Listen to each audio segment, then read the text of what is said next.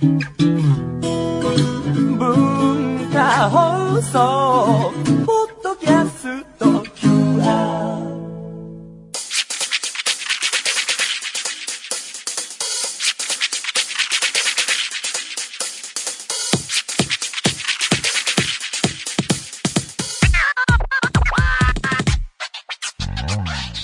こんばんは。内山聖輝のワンクール。パーソナリティーの内山聖輝です。えー、東京は今週本当いきなり暑い日が続いたりして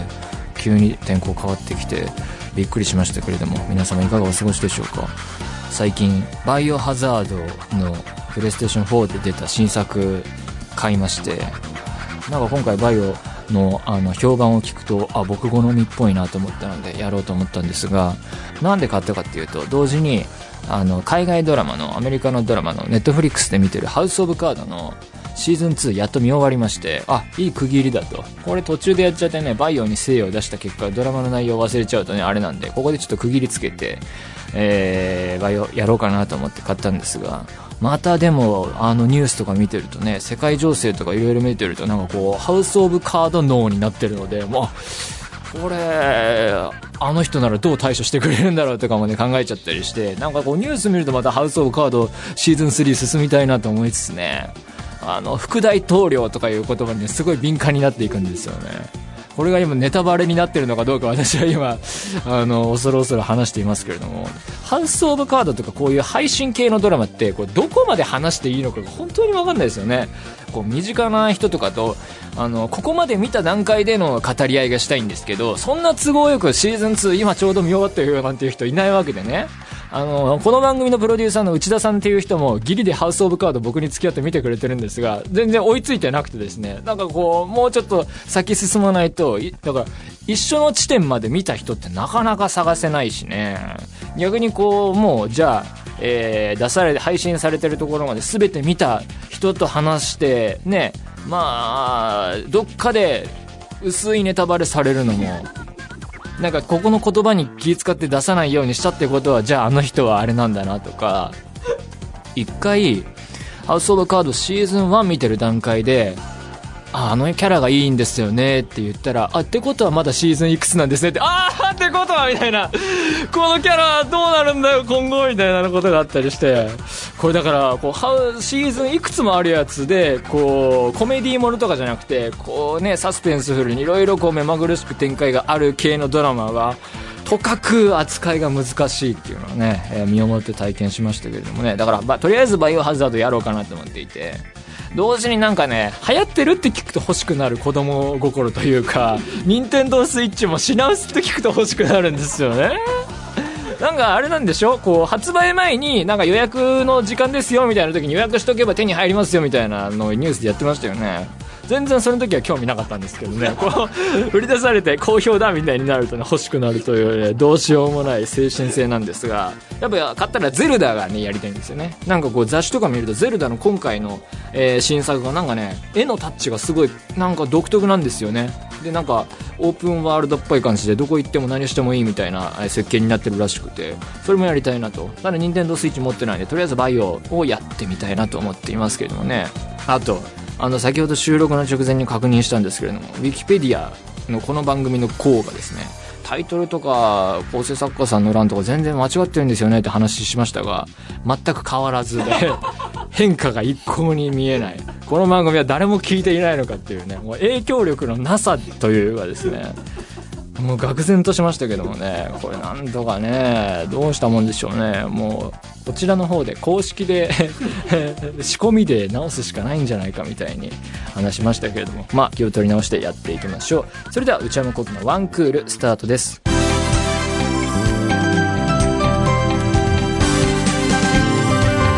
内山聖輝のワンクール。それではお便りを紹介します。えー、ラジオネーム、三崎ロータさん、静岡県の方だそうです。内山さん、スタッフの皆さん、こんばんは。いつもラジオ楽しく拝聴しています。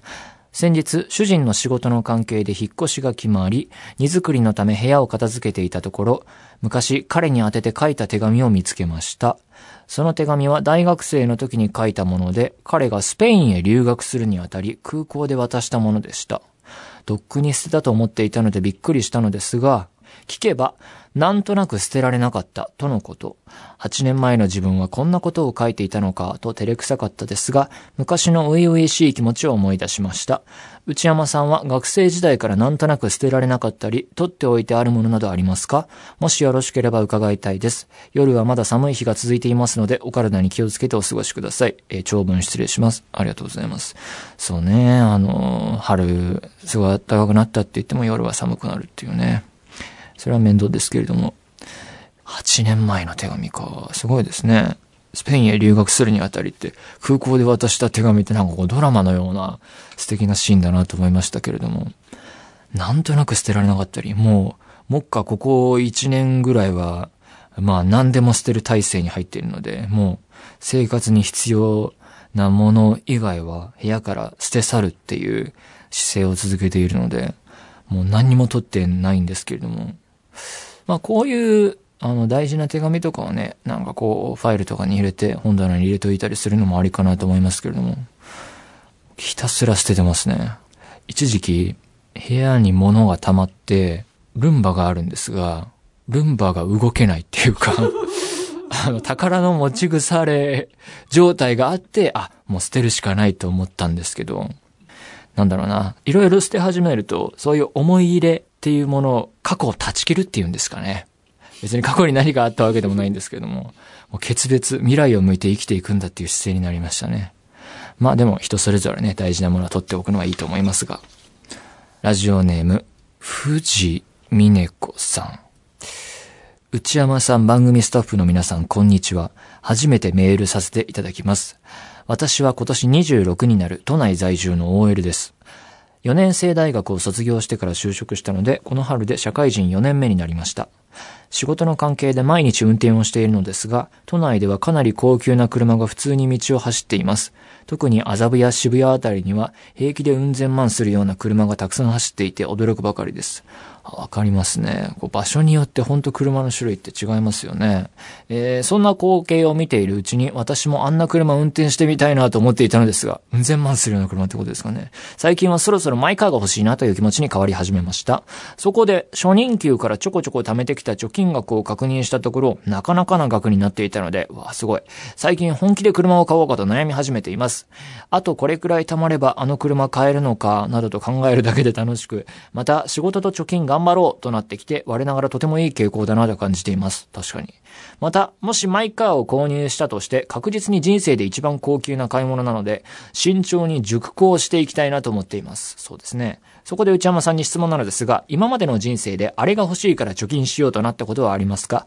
また、人生で一番金額の高い買い物は何何でしたでしょうか？長々とすみませんでした。今後も番組を楽しみにしています。えー今までの人生であれが欲しいから貯金しようとなったことは、ないですね。で、人生で一番金額の高い買い物。これは何かな？あんまり高いもの買わないんですよね。家のこと思い出してみたんですがね。ソファーかな？あとは本当に高い買い物してなくて、本当ソファーか家賃かって感じですね。家賃が買い物に入るのかどうかわかんないですけれども、うん、車も免許すら持っていないし、ただこうね、あの都内在住の方で東京で車を持つっていうことはね、いろいろ意味合いがありますよね。あの、藤美音子さんは仕事の関係で毎日運転しているのでっていうので、まあ必要性が、えーまああるので、まあそういう流れもあって自分でも車を持つっていう流れはまあわかるんですけれども、まあ僕、まあいらないかなっていうのはあって、旅行が好きだったり、えードライブで、えー車、自分の家から行ける範囲でどこどこ行きたいっていうのがバンバンね、あの、週末ごとにあったりする人だったらね、車を持ってお金かけるっていうのもありかなと思いますけれども、そうじゃないと割とね、パッパ移動する分には電車だったり、まあ、あ場合によってはタクシーだったりっていうの、そっちの方が早いみたいなね、東京結構渋滞とかが起きて、全然動けなくなっちゃってね、えーこれ歩いた方が早いんじゃないかみたいな風景もあったりして、だからね東京で車を持つっていうことは割となんかこう、あの、意味を持つことっていうイメージがありますね。ただまあ、えー免許を取るって車を持つっていうことは、だからまあこの人もそうですけど、ある種こう人生の中のイベントで、そのビフォーアフターが結構変わる、えーことだなと思うので、その、自分を変えたいっていうとちょっと自己啓発的ですけど、なんかこう、人生にアクセントつけたいってなった時に、あの、免許取るっていうことは、ありなんじゃないかなっていうのは、何年か前よりは思うようになりましたね。僕はあの、18から取れるんでしたっけ？車の免許って。あの、高校を、まあ卒業するしないぐらいの時に、大学が結構早くに決めることができたので、すごい時間があったんですよ。だから親からもすごいお金出してあげるから免許取りに行きなさいって言われてたんですけど、まあ、全くいらないって言って、何もせずに過ごしていたので、まあそれに後悔はないんですけれども、まあなんかこう、変化を加えるならありだなっていうふうに、あの考え方が変わってきましたね。あとまあ車に関して言えば、あの、自動運転がどう発達していくかっていうのにも興味ありまして、こうやって免許取る取らない、えー、言ってる間になんかこう何もしなくても動いてくれるものができたらな、なんていうふうに、あの、そういう未来がいいなというふうにも思いますが。というわけで皆様も何でもいいので送ってみてください。お便り引き続きお待ちしています。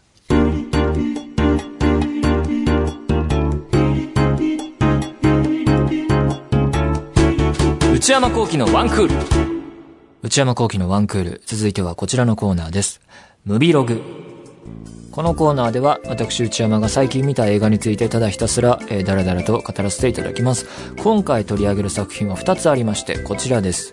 モアナと伝説の海、シング。今日は今日本で大ヒット中の海外アニメ映画2本を、比較して考えていきたいと思います。えー、どちらもですね、えー、共通項としては音楽、そして歌がすごい重要な意味を持っています。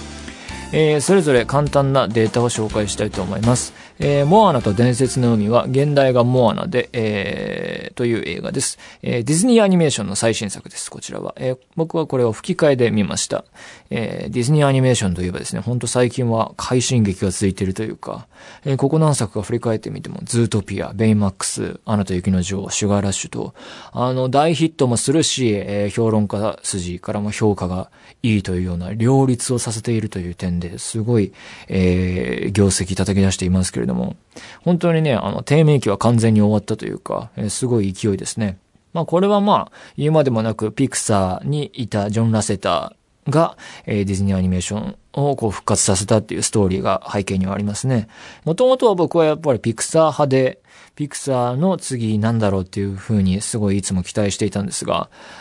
今正直言って、期待度高いのはディズニーアニメーションの方かもしれませんね。あのー、で、その期待っていうのは、こう、純粋に映画としてどう面白いかももちろんあるんですが、プラスして、こう、ディズニーアニメーションが提示するテーマだったり、えー、考え方とか、思想というと大げさですけども、えー、社会のあり方だったり、こう社会の設計思想みたいな、そういうものが作品と通して、こう伝えているような気がして、あとはこう男女の性別のあり方だったり、まあ、ズートピアとか本当にそれが顕著ですよね。なんかそういう、あの、点が本当に興味深くて、もう本当次はどんなビジョンを提示してくれるんだろうというふうにワクワク期待しているのは、あの、ディズニーの方かなと。あの、それで言うとですね、ここ何作か、まあ、モアナもうん、まあそうだと思いますけど、女性が主人公であっても、いわゆるラブロマンスみたいなものが描かれないんですね、本当に。まあ、それは本当特徴的なんですけれども。で、あの、これはアニメじゃないですけれども、美女と野獣っていう今度公開される実写版の方では、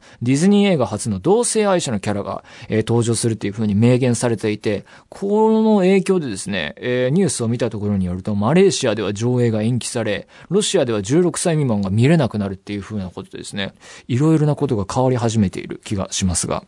えー、簡単にあらすじを紹介します。えー、主人公はタイトル通りモアナという子で、えー、少女16歳で、えー、小さな島モトゥーヌイというところで生まれ育った子であります。えー、で、お父さんが村長、まあ、村の一番偉い人で、えー、彼女はお父さんの後を継ぐということになっていてですね、えー、そんな中、ある日、えー、モトゥヌイでココナッツの木が病気にかかったり、えー、魚が全く取れなくなったりと、えー、大ピンチが訪れると。えー、で、モアナは島の人々、島全体のその危機を救うために、えー、あるいはまた自らのアイデンティティを確立するためにも、えー、船で海へと旅立つのだったみたいな感じで、えー、彼女がこの、えー、問題を解決できるかどうかっていうのが、えー、ストーリーの重要なポイントになりますなっています。えー、一方で、ここでまた話を移しまして、シングの方。これも現代はシングで、えー、ございます。えー、こちらは、イルミネーションエンターテインメントという会社の最新作です。で、この会社がですね、結構新しい会社で2007年から始まってるらしいんですが、えー、映画会社のユニバーサルスタジオと結びついていてですね、怪盗グルーの月泥棒という映画から始まっていて、大ヒットシリーズらしいんですが、この会社の映画、あの、一本も見たことなくて、ミニオンズとか CM とか映画の予告とかで何回も何回もあの黄色い、えー、ちっちゃい、あの、あれは何なんですかね、人じゃなさそうですけれども、なんかこうキャラクターは、あの、何回も見たことあるんですが、本当一本も見たことなかったので、初めてシングで見たんですけれども、あの、世界的大ヒットを叩き出している会社らしくてですね、ミニオンズは本当にアニメ映画で、えー、興行収入は歴代2位だそうで、1位がアナ雪で、で、3位がトイストーリー3らしいんですけれども、急成長している会社で、今や本当にそういう意味でディズニーアニメの強力なライバルになってきたんじゃないでしょうか。で、あの、ユニバーサル・スタジオ・ジャパン、日本にあるあの、関西のところでも、あの、それが取り入れられていて、ミニオンパークっていうのがそろそろ始まる予定だそうで、USJ も最近好調でね、あの、もっと先の未来では任天堂のエリアもできるみたいで、なんかまた行ってみたいなと思うんですけれども、えー、話を英語に戻しまして、えー、あらすじをシングの方を簡単に紹介します。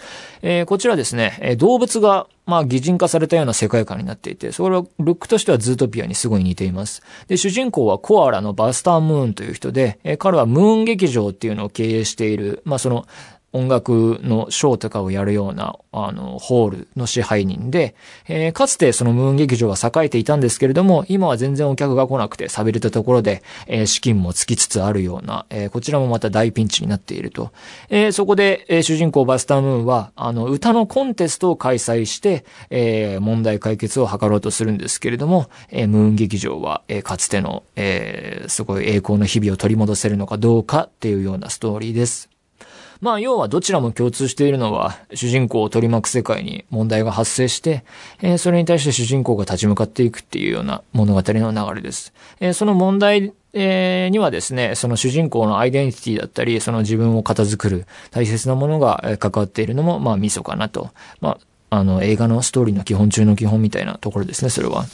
で、ここからいくつかの面で、え、比較をしていこうと思います。まず物語面。で、モアナの方は、モアナっていう主人公の女の子が物語の最初、本当に導入の導入なんで、これはまあ、あの、ホームページの、あの、あらすじにも書いてあるんで言っていいと思うんですが、選ばれし人であることが提示されるんですね。えー、なので、こう、そこからモアナが旅立ってアドベンチャーや、えー、すごいあの、アクションシーンも多いんですけれども、物語の重点としては、こう、自分自身とどう向き合うかというか、自分とは何かについて悩むっていう、まあ、年相応と言ってもいいと思うんですが、こう、アイデンティティを整えるような、なんかそういう10代の少女のその多感な精神を描くっていう風に、えー、重点を置いているのかなという風に見ていて思いました。で、えシングの方はというと、あの、実写映画でもいけそうなストーリーなんですね。で、監督、脚本を手掛けたガース・ジェニングス氏という人は、実写映画をやっていた人で、あ、共同監督で、えクリストフ・ゼベ・ロードゥレさんという人が、えー、も関わっていますが、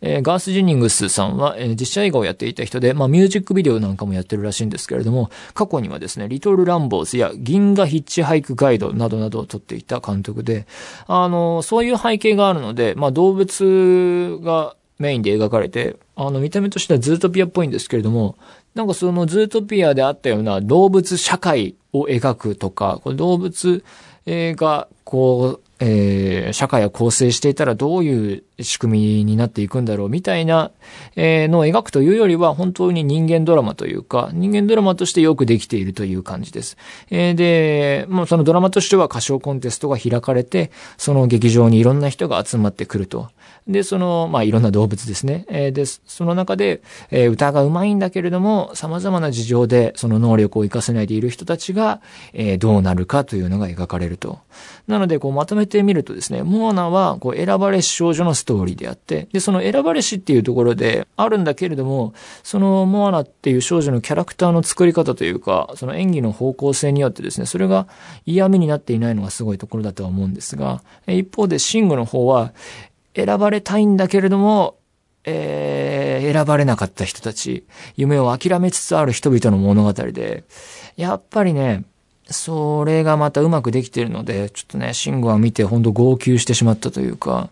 えー、まあ、流れとしてはベタな物語なんですが、本当に丁寧なキャラクター描写で、え話の運びもうまくてですね、それ、またそのキャラクターの設定の、それぞれの抱える問題の作り方が巧みで、感情移入をして、こう、応援したくなるような作りになってるんですね。で、一方で、中には、こう、悪い奴は悪い奴としてちゃんと描いているのがすごくて、パンフレットによれば監督はそれを意図的にやっていて、その、劇中のあるキャラが本当に、えー、こいつは本当に悪い奴だなっていうのは、本当不愉快なキャラとして意図的に描いたというふうに語ってもいらっしゃいます。えー、続いては映像面で比べてみたいなと思うんですが、モアナの方はですね、本当に驚きの映像技術ですね。ディズニーすごいなと思いました。まずあの、海の水の表現が、えー、凄まじいですね。リアルな、こう、水の感じとアニメならではの、えー、バランスがまたうまいし、あるいはまた風景の美しさもすごいしですね、空気感の表現って言ったらいいんでしょうかね。なんか本当見ていて、えー、すごいなと思うし、ま、ダンスシーンもね、ほんと実写みたいで滑らかでね、綺麗だし、あとは人の髪の毛の表現もすごいですね。なんかほんと映像を見て、いちいちそのディテールに圧倒されているだけでもうまた映画は進んでいくような映像の快感がありますね。だから今までこう CG アニメと手書き絵のアニメので比較される中であの時間とコストがをすごい投入すれば手書きのアニメの凄さもがやっぱ圧倒的なんじゃないかと思う一方で CG アニメの技術や、まあ、え努力によってここまで発達してくると、これはこれでやばいなというふうなところまで来ているモアナはそれがすごかったですね。で、シングの方は、えー、映像面で良かったのは、冒頭のキャラクター紹介場面があるんですが、そこがすごい好きでしたね。あの、カメラがガンガン動いて、アニメならではというか、その移動して、次々と登場人物が提示されるのが本当に気持ちいいシーンですね。音楽も使い方うまいし最高でしたね。つかみが素晴らしかったですね。えー、続いて音楽面なんですが、これはどっちも最高ですね。モアナのあのオリジナル曲の How Far I'll Go っていう曲がアカデミー賞でもね、ライブやってましたけど、まあ、とにかく素晴らしいですね。この曲が形を変えて何度もかかるんですが、その飽きない作りになっていてですね、物語のストーリーの進行がちょっと止まって、まあ退屈になるかなと思いきや、この曲がかかると、あ、もういいや、みたいな感じのこう、なんかいろいろなことを許せてしまうような力、パワーを持った曲で、この曲一曲あったら、まあ、ある種勝ちかなと思うぐらいの作りになっていて、えー、作曲したのはリン・マニュエル・ミランダさんという人で、この人は、ハミルトンっていうですね、あの、アメリカの大ヒットミュージカルがあるんですが、それを手掛けた人らしくて、えー、作詞作曲、脚本主演をやってるっていう、まあ、天才としか言いようのない人なんですが、えー、はめると本当にチケット取れないらしいですね。えー、で、How Far I'll Go とか、あの、一連の曲、見終わってからね、あの、何度も聴いたんですが、本当よくできていて、大好きな一曲になりました。一方、シングの方の音楽は、あの、みんなが知っている名曲がですね、次から次へと本当に乱れ打ちでかかるので、これもまた悪いわけがなく、使い方もまた上手いので、本当全く退屈せずに音楽を聴いているとストーリーが進行していくと。えー、また、スティービー・ワンダーとアリアナ・グランデが一緒に歌っているフェイスっていう曲もすごい良くてですね。いや、もう本当どれもいいですね。えっと、日本の観客としては、キャリーパミュパミュさんの曲もかかるのもね、えー、楽しいところですが。というわけで、いろいろな面で見てきましたけれども、まとめとしてはどちらも本当にね、見て損はない楽しい作品でして、ああ、やっぱこれはヒットするのは、まあ、まあ、するよなっていう感じの、あの、本当に作り込まれた作品になっています。で、まあ、どっちが好きかなと言われ、聞かれたら、まあ、シングかなと。本当に泣いて泣いて素晴らしい映画でしたね。えー、モーナー吹き替えで見て、シングは字幕で見たんですが、それに対はなくてですね、えー、まあ、上映時間の関係で、うん、そのバージョンをそれぞれ見ることになりまして、まあ、どのバージョンもよくできていることだろうと思います。えー、まあ、どちらも音楽のパワーがすごくて、で、最近のこの映画のニュースとか追いかけていると、完全にこの歌物が強いなというか、まあ、ララランドだったり、ああいうのが日本でヒットしているのもそうですし、また、ピクサーの新作の放題 Remember Me という映画がよく知らないんですが、ストーリーの、えー、概略を見ると音楽を禁じられた少年の話らしくて、禁じられたということは、これは解き放たれるシーンもあるんじゃないかなというふうに予想できたりするので、これ音楽もの歌物の流れが、えー、強い。そしてそういう映画がヒットしていくっていうのは今後もまた続いていくトレンドなのだろうなというふうにも思いました。というわけで皆さんもまだ、えー、やっている劇場お近くにありましたしたら見てみてください。以上、ムビログでした。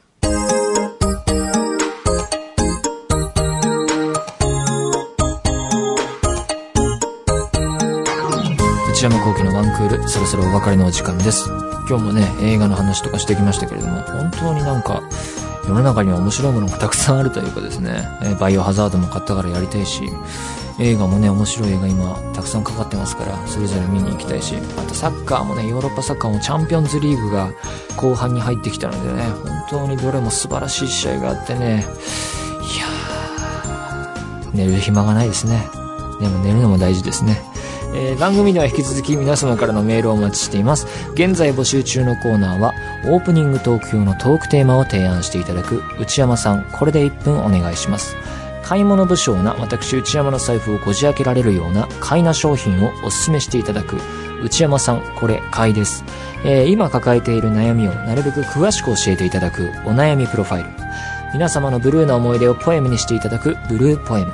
他にも、初上陸もののグルメを取り上げる初上陸キッチン。私が最近見た映画についてただひたすら語るムビログ。映画以外の話題を取り上げるテーブルコラム。これらのコーナーで取り上げてほしいお店やテーマ、作品なども募集中です。アドレスは one.joqr.net one.joqr.net 1の綴りは one です。えー番組公式ツイッターアカウントは、アットマーク one アンダーバー joqr です。えーこちらもぜひチェックしてみてください。えーそれから、ポッドキャストも配信中です。更新時間は毎週火曜日のお昼12時予定です。それではまた来週、さようなら。